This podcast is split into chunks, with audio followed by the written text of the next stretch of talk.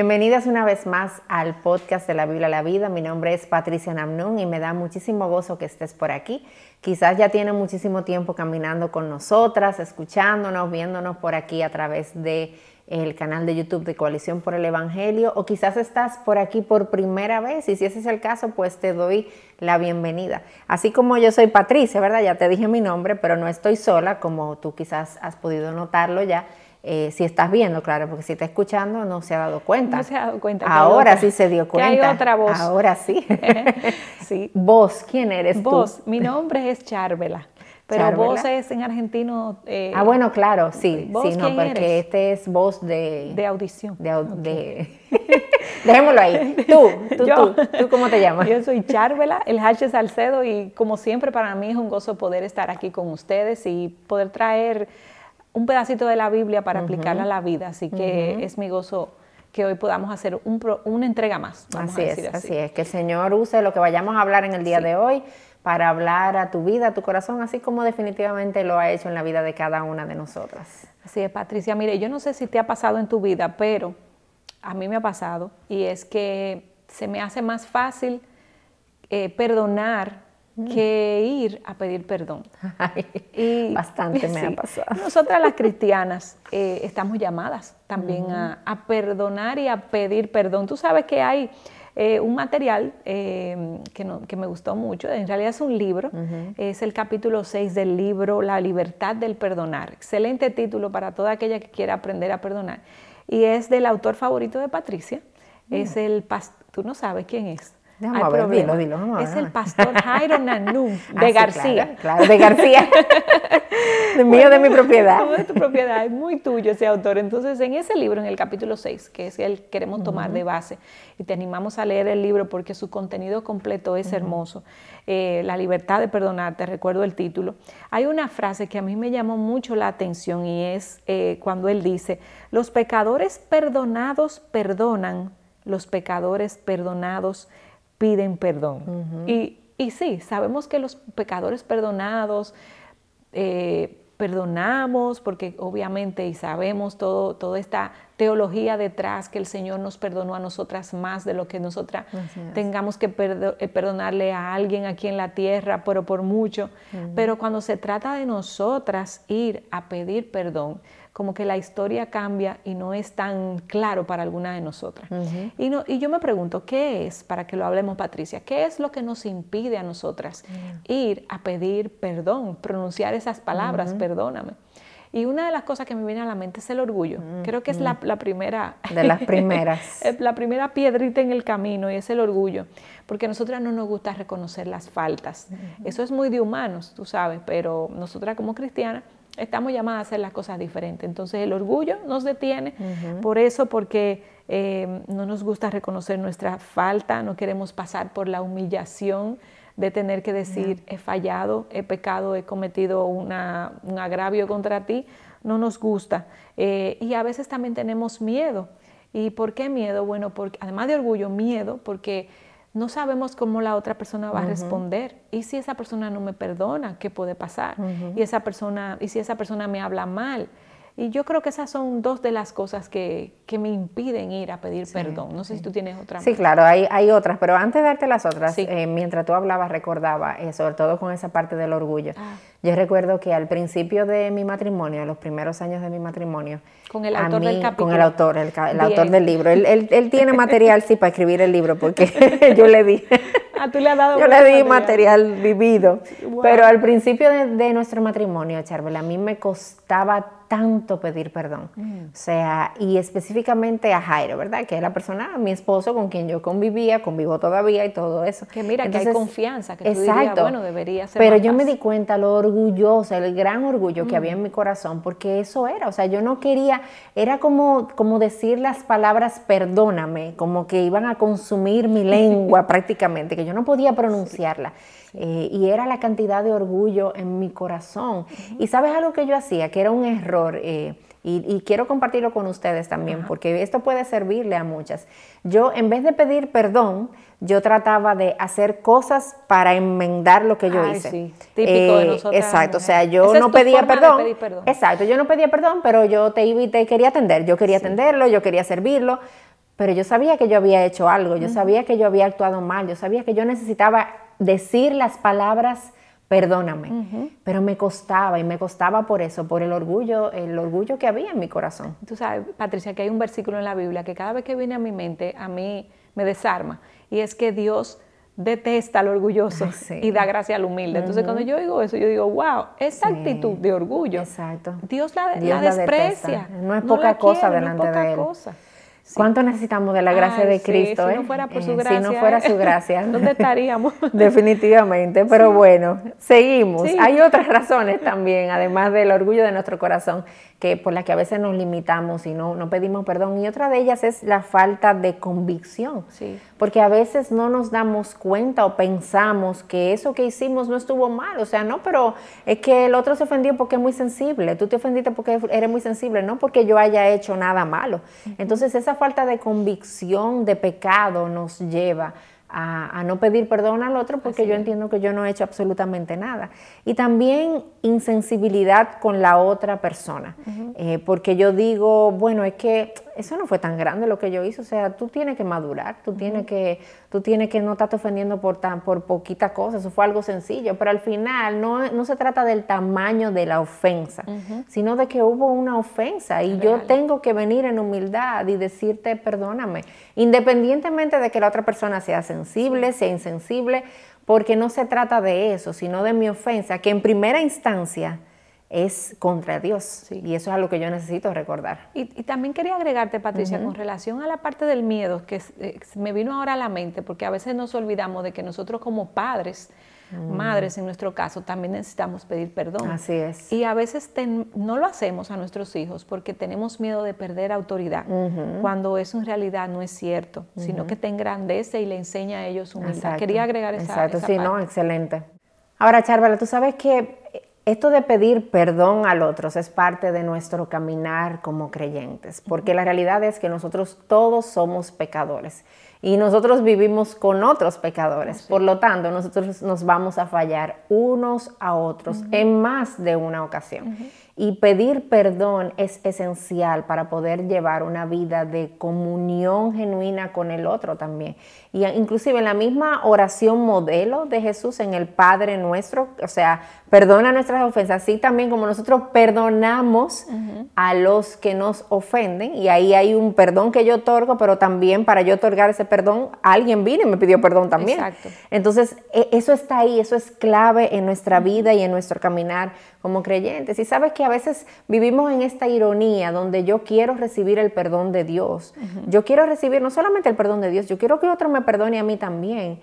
Pero yo no estoy dispuesta a pedirlo. Es como si hubiese una gran diferencia, un abismo entre una cosa y la otra. Pero la realidad es que la medida de mi perdón siempre va a ser vertical. O sea, yo tengo que estar dispuesta a pedir perdón al otro porque yo, yo he recibido mucho. Yo necesito reconocer también que yo soy pecadora. Eso es algo de lo que yo me tengo que acordar, Charvela, porque si yo no me acuerdo de eso, me va a costar pedir, pedir, perdón porque yo no me voy a dar cuenta de que yo he fallado y de que yo fallo y que lo voy a seguir haciendo también. Y mira cómo Colosenses 3, del 13 al 15, nos dice lo siguiente, soportándose unos a otros y perdonándose unos a otros. Si alguien tiene queja contra otro, como Cristo los, los perdonó, así también háganlo ustedes. Y este versículo, este pasaje nos está apuntando no solamente al perdonar, sino también a poder pedir perdón los unos a los otros. Así es, Patricia, y muchas de nosotras quizás están un poquito perdidas y no saben, bueno, ¿cómo es que lo hago? Que ya entendí que debo pedirlo, eh, ya sé que me detiene, ahora yo quiero hacerlo, pero ¿hay alguna manera de cómo hacerlo? Y el pastor Jairo en este capítulo ah, da seis pasos, cinco o seis pasos que nos gustaría revisar con ustedes. Y es el primero eh, que él da y, que nos anima a hacer es reconocer tu ofensa. Es vital reconocer la ofensa, Patricia, porque si yo no reconozco que te he fallado, simplemente estaría cumpliendo con algo que tú quieres oír. Exacto. Pero no, yo debo de ir y reconocer eh, con punto y coma cómo yo he fallado. Y mira lo que dice Salmo 51, 4. Contra ti, contra ti solo he pecado y he hecho lo malo delante de tus ojos. No es que vayamos donde la persona y le digamos, contra ti, contra ti he pecado. es cierto, he pecado contra ti, pero debemos recordar que contra quien hemos pecado primero y más importante que cualquier otra persona es contra nuestro santo, santo, santo Dios. y, y debemos primero reconocer delante de Él la ofensa, Señor, yo he fallado, yo he pecado, y luego entonces ir donde la otra persona reconociendo nuestra falta y poniéndole, ¿verdad?, eh, punto y coma a esa falta.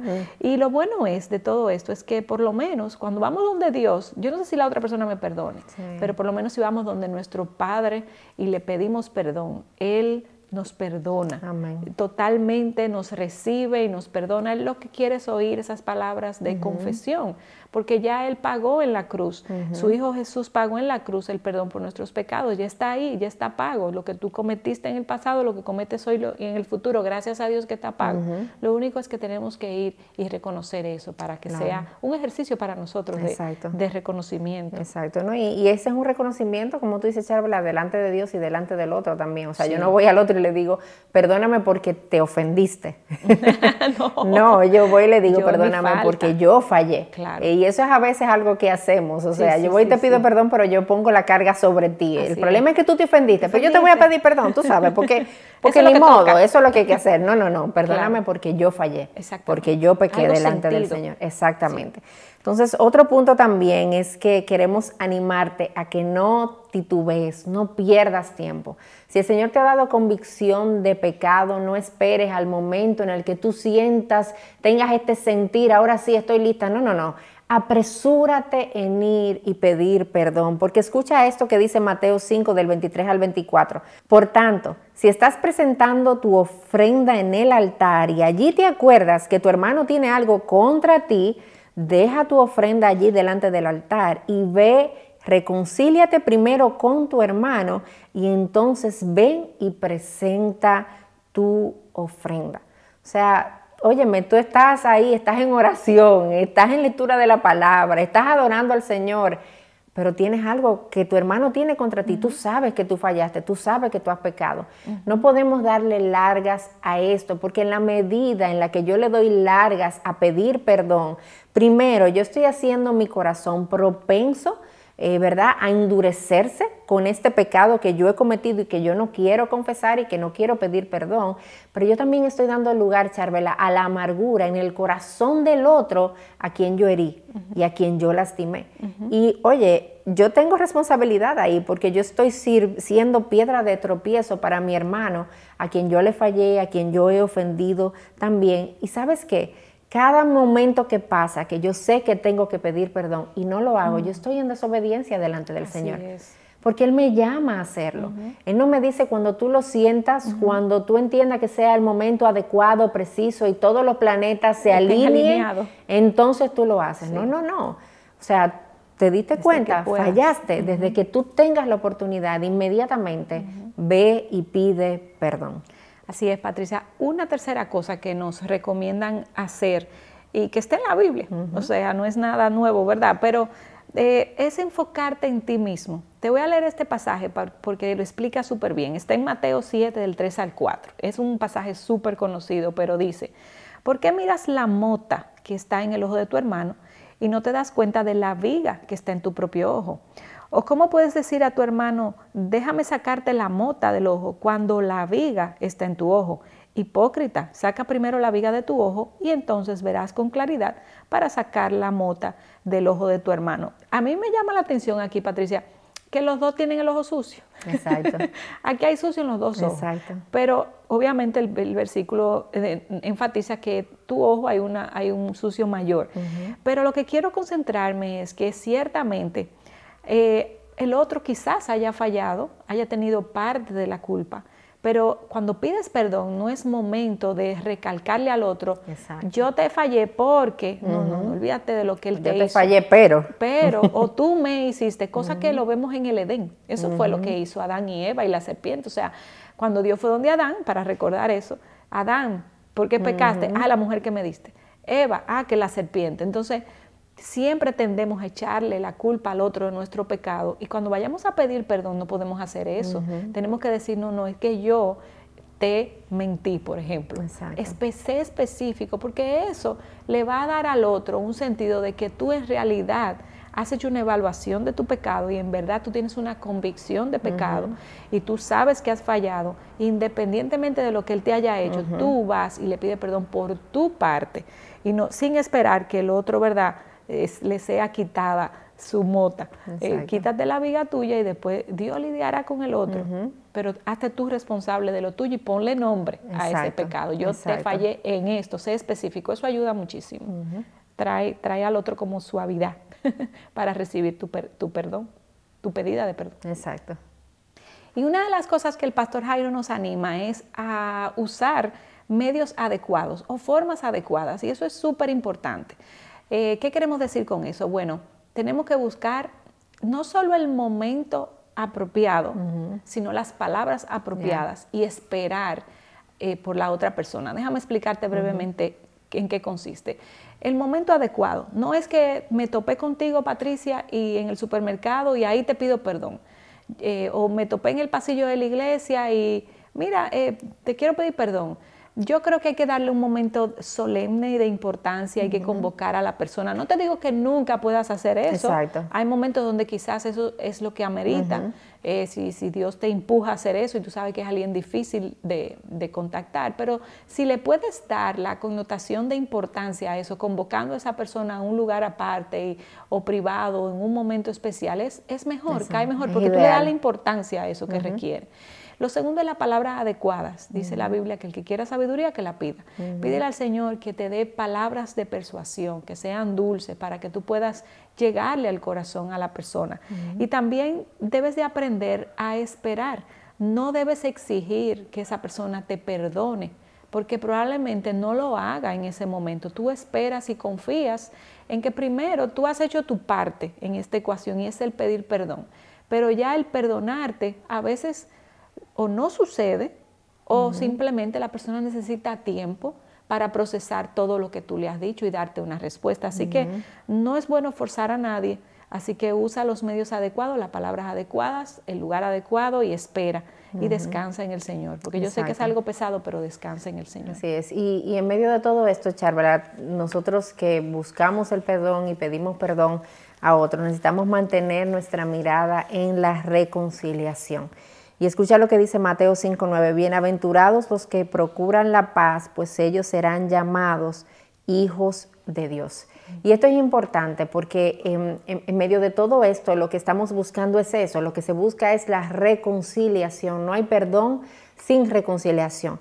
Ahora yo quiero explicar un momentico qué significa eso, porque a veces pensamos que reconciliación significa eh, que reconciliación es lo mismo que cercanía y no son la misma cosa.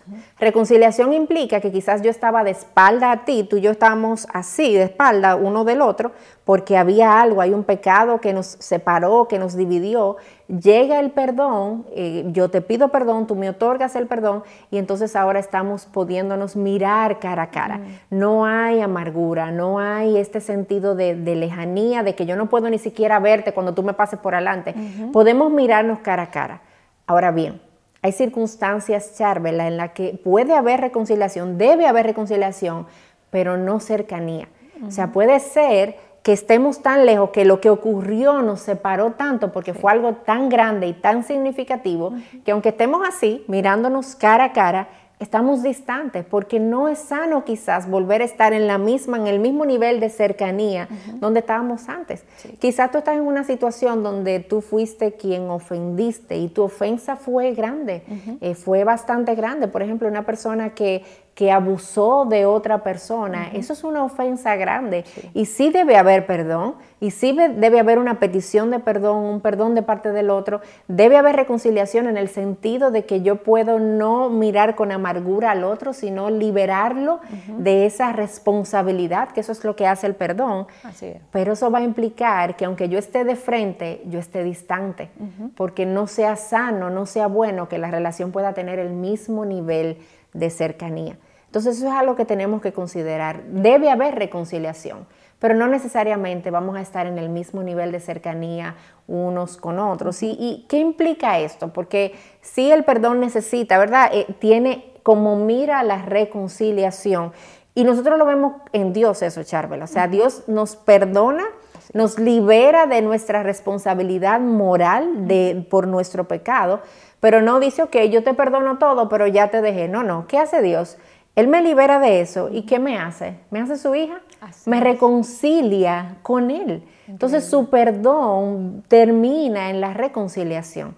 Y eso es algo que tú y yo necesitamos imitar en nuestro perdón los unos con los otros. Entonces yo te animo a que tú te preguntes quizás si en medio de esa pedida de perdón que tú vas a hacer, hay algo que tú necesitas hacer como restitución, porque hay ocasiones donde yo necesito enmendar las cosas. Hay circunstancias donde no es suficiente, o sea, sí, ese es el primer y más grande paso, pedir perdón. Pero, hay momentos donde yo tengo que arreglar cosas, donde yo tengo que, quizás fue un dinero que yo tomé y yo te pedí perdón porque yo te tomé ese dinero, pero parte del proceso va a requerir que yo te lo devuelva, que yo te pague lo que te tomé, o diferentes circunstancias que pueden implicar una restitución. Yo debo preguntarme si hay algo más que yo necesito hacer, además de pedir perdón. Entonces, en medio de todo esto, recordemos nuestra mirada puesta en la reconciliación, en buscar la paz, en dejar de lado la amargura. Eh, y dejarle también el espacio, como mencionaba Charvela, a que Dios obre en la vida del otro y que Dios lleve al otro a decidir perdonarte. Yo no puedo obligar a nadie a perdonarme absolutamente. Entonces, en medio de todo esto, que tú y yo podamos buscar y mirar el ejemplo de Cristo, el perdón que nos ha sido otorgado a nosotros, nuestra condición caída, nuestra condición de pecado y saber quiénes somos en Cristo y el perdón que Él nos otorga a cada uno de nosotros.